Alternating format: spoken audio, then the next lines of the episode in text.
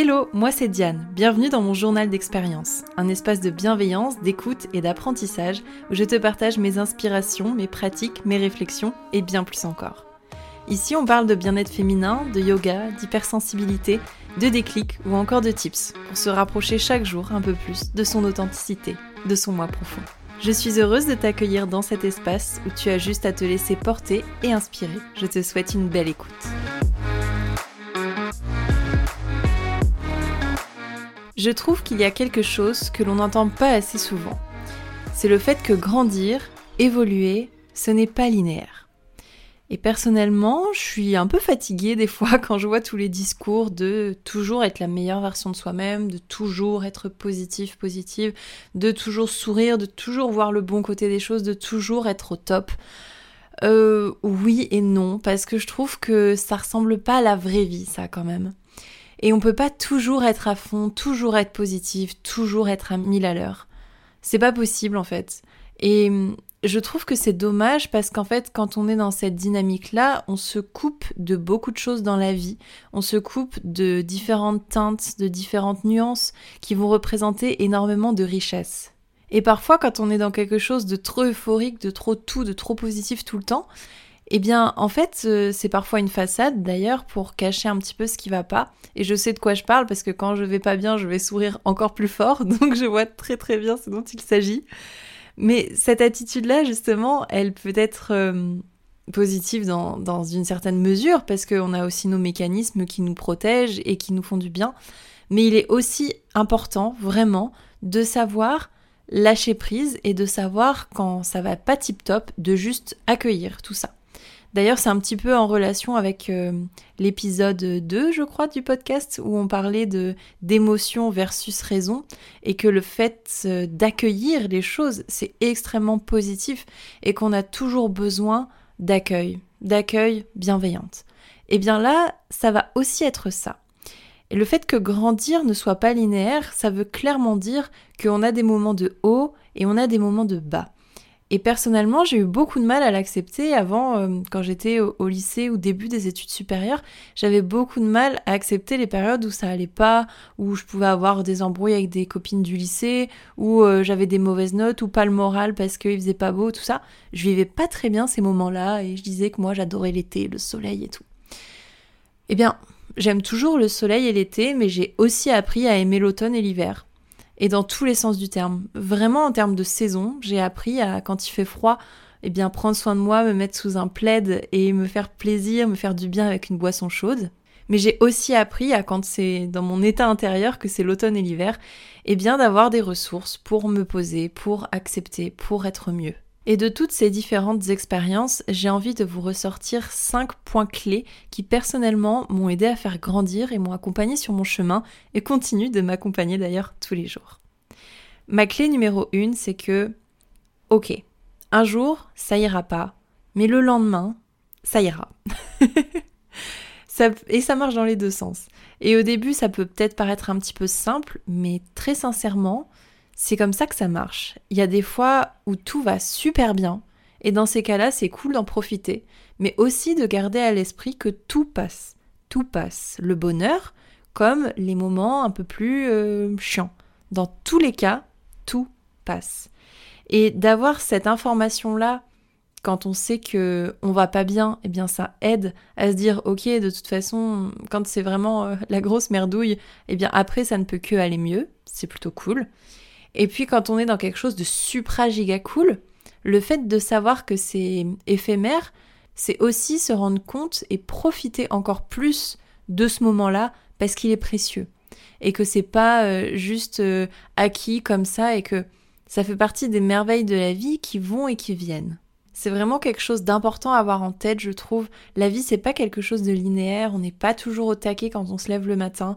Euh, étant professeur de yoga, oui, je pratique le yoga pour moi, mais je n'y arrive pas forcément tous les matins parce que X ou Y raison, euh, parce que par rapport à mon cycle menstruel, eh bien, je peux être dans une phase où j'ai juste envie de dormir et de manger du chocolat.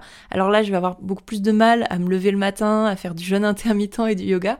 Et ben en fait, c'est la vie c'est totalement la vie et c'est toutes ces facettes-là et tous ces moments-là qui créent la beauté de la vie.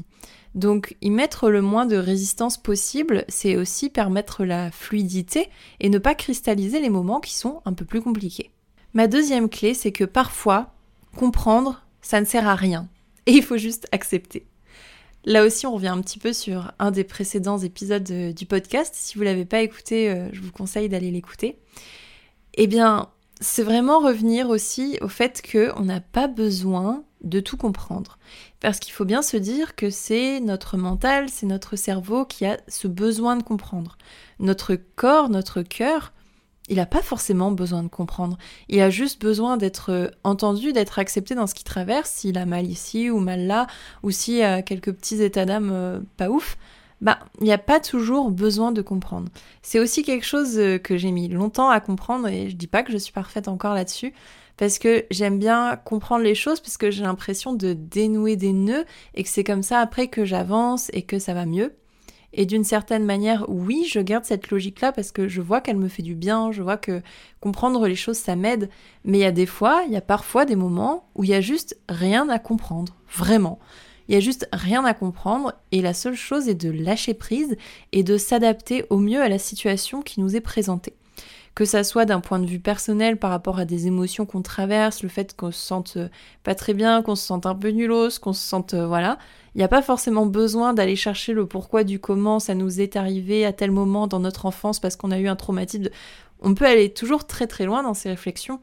Et autant il y a des fois où c'est juste merveilleux de débloquer des choses, mais il y a aussi des fois où juste, en fait, euh, faut juste laisser aller et après ça ira mieux. Et se refocaliser là dans ce cas-là sur d'autres choses positives mais très simples, comme aller marcher dans la nature, comme euh, manger quelque chose qui nous fait plaisir ou discuter avec quelqu'un que l'on aime.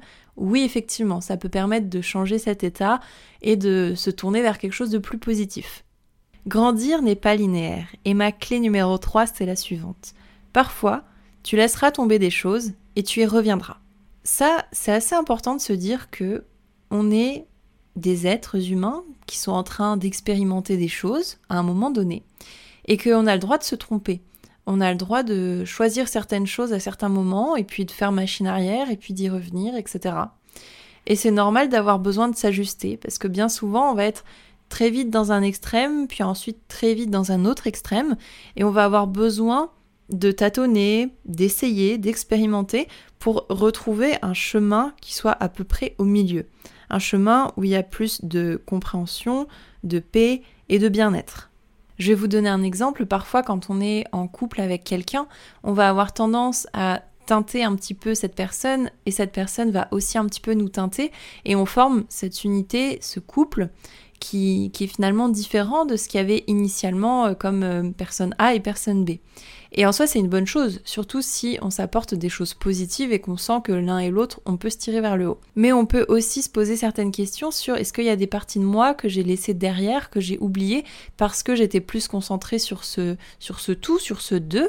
Et du coup, est-ce que je suis aussi honnête avec moi-même et que, euh, par exemple, j'ai pas mis de côté certains, certains rêves, certaines parties de moi? Et ça, ça va être important d'être honnête avec soi-même et de pouvoir reprendre des choses qu'on avait avant et les réintégrer si on en a besoin. Ma clé numéro 4 est que parfois tu auras un avis précis sur quelque chose et puis finalement tu finiras par changer d'avis. Là j'ai un exemple assez rigolo qui me vient en tête. Quand j'étais adolescente, euh, je sais pas, vers 17 ans, un truc comme ça, j'avais une maman qui était déjà axée sur les produits euh, plutôt naturels, sur les shampoings sans silicone, sur euh, vraiment des, des, trucs euh, dans la salle de bain qui sont clean. Et moi, j'étais plus dans la période adolescente où la seule chose qui m'importait, c'était que mes cheveux puissent être à peu près bien et que mes boutons se voient pas trop, quoi, pour schématiser un petit peu la chose.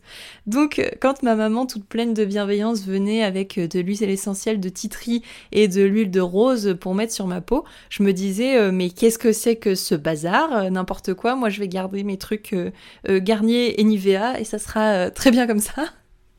Par exemple, hein, voilà, c'est maman, quand tu écouteras ces mots, tu pourras te rappeler que tu m'avais déjà initié à des choses plus naturelles, mais que quand j'étais adolescente, bah, j'étais adolescente. donc, à ce moment-là, j'avais donc un avis assez précis sur la question des trucs naturels où j'avais l'impression que c'était me mettre de l'herbe dans les cheveux et que mes cheveux allaient être moches, etc. Eh bien, en fait, euh, avec le temps et avec les différentes connaissances que j'ai pu euh, acquérir, et puis, bah, en fait, euh, la vie, je suis toute seule retournée vers tous ces produits naturels parce que ça me semblait être quelque chose de totalement évident et qu'au fur et à mesure, je me suis détachée du regard euh, du monde extérieur et des autres. Et donc, j'ai commencé à utiliser des shampoings qui sont sans silicone. Donc, à ce moment-là, c'est vrai, les cheveux, ils sont moches pendant un temps quand on change de produit parce qu'ils vont refaire toute leur petite euh, enveloppe et refaire leur propre petite kératine. Et après, ils redeviennent beaux. Mais il y a ce laps de temps où juste euh, il ressemble pas à grand chose. Tout ça pour vous dire qu'il y a un moment où j'étais en total déni de certaines euh, solutions et produits naturels et que euh, en fait j'ai grandi et je suis naturellement retournée vers ce genre de choses. Et là, bah, en fait, tout ce que je mets sur, sur ma peau, sur peut-être pas mes cheveux, mais tout ce que je mets sur ma peau, c'est des choses qu'en fait je pourrais manger. C'est enfin c'est de c'est de l'hydrolat de plantes, c'est de l'huile végétale de plantes aussi. Et donc c'est des choses qui extrêmement naturelles, mais j'avais besoin de me faire ma propre expérience et de revenir moi-même vers ce genre de choses. Et donc, on a le droit de changer d'avis. Ma cinquième et dernière clé est la suivante. Plus tu seras patient, patiente, et plus tu grandiras vite, car tu ne seras pas en train de caler dans les virages. Ça revient un petit peu sur le point numéro 1, mais vraiment, on n'est pas en train de tirer sur un lotus pour qu'il pousse. Il est là, il est parfois un petit peu dans, sa petite boue, parce que le lotus, c'est quelque chose qui, pousse dans, dans, la boue, dans la vase. Et puis d'un coup, il sort et il est juste magnifique. Il est si équilibré, il a ses belles couleurs et il est là. Mais si vous aviez tiré dessus, en fait, il ne se serait rien passé et vous auriez freiné tout son apprentissage qu'il était en train de faire et vous n'auriez pas pu lui permettre d'éclore comme euh, il vient de le faire. Le lotus, c'est vraiment quelque chose de très significatif et important dans le chemin du yoga. C'est vraiment à la fois euh, une posture, la posture euh, du lotus, où on est assis avec les chevilles vers soi, mais c'est aussi ce qu'on appelle un mudra, quelque chose qu'on va prendre avec les mains. Il y a une énorme symbolique autour du lotus dans l'univers du yoga. Et d'ailleurs, pour terminer cet épisode, je vais vous lire un passage du livre qui s'appelle Le chien tête en bas de Clémentine Herpicum. Et j'adore ce qu'elle fait. Et là, elle parle de la symbolique des postures. Donc c'est parti. Dans la philosophie du yoga, le lotus représente la progression du yogi dans son cheminement spirituel. La graine de lotus plonge ses racines dans la boue, dans le lit d'une rivière ou d'un lac. Progressivement, le lotus s'épanouit à la recherche du soleil, déjoue les effets de réfraction des rayons dans l'eau, se ferait un chemin vers la surface. Une fois arrivé à la lumière du jour, il se tourne vers le soleil et déploie délicatement ses pétales, en prenant garde à ce qu'aucune ne soit salie par l'eau environnante. Image de pureté, le lotus prend racine et s'épanouit partout, même dans les eaux les plus polluées. Issu de l'obscurité, il s'épanouit en pleine lumière. Dans la tradition du yoga, le lotus fut la première posture que prit Shiva, le dieu des yogis, avant de transmettre la science du yoga à son épouse Parvati. Posture iconique de méditation, le lotus autorise une assise confortable tout en maintenant la colonne dans son alignement naturel.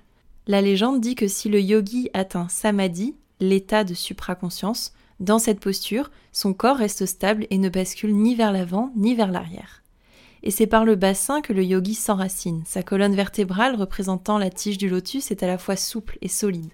Le sommet du crâne, où l'on situe le chakra Sarasrara, le lotus aux mille pétales, est pareil à une fleur à peine éclose ou largement ouverte. L'éclosion plus ou moins avancée du bouton de lotus symbolise alors la réalisation des possibilités contenues dans le germe initial, la réalisation des possibilités de l'être avec un grand E. Qui dans son chemin vers le yoga ne voudrait pas atteindre la beauté du lotus Mais le pratiquant devra s'armer de patience. On ne fait pas pousser un lotus, on le regarde grandir. Voilà, je vous laisse avec ces jolis mots, je vous laisse les laisser infuser en vous. Et il ne me reste plus qu'à vous remercier pour votre temps et pour votre écoute. Si vous souhaitez m'encourager dans la création de ce podcast, eh bien vous pouvez m'aider en laissant 5 étoiles sur Apple Podcast, sur Spotify et un commentaire. La meilleure façon de soutenir mon travail, c'est aussi d'en parler autour de vous, dans la vie de tous les jours et aussi sur les réseaux sociaux. Je me fais toujours un plaisir d'y discuter avec vous et de repartager vos stories quand vous me mentionnez. Je vous dis à la semaine prochaine, jeudi matin, dès 7h, pour un nouvel épisode. Merci pour votre présence. Avec amour, Diane.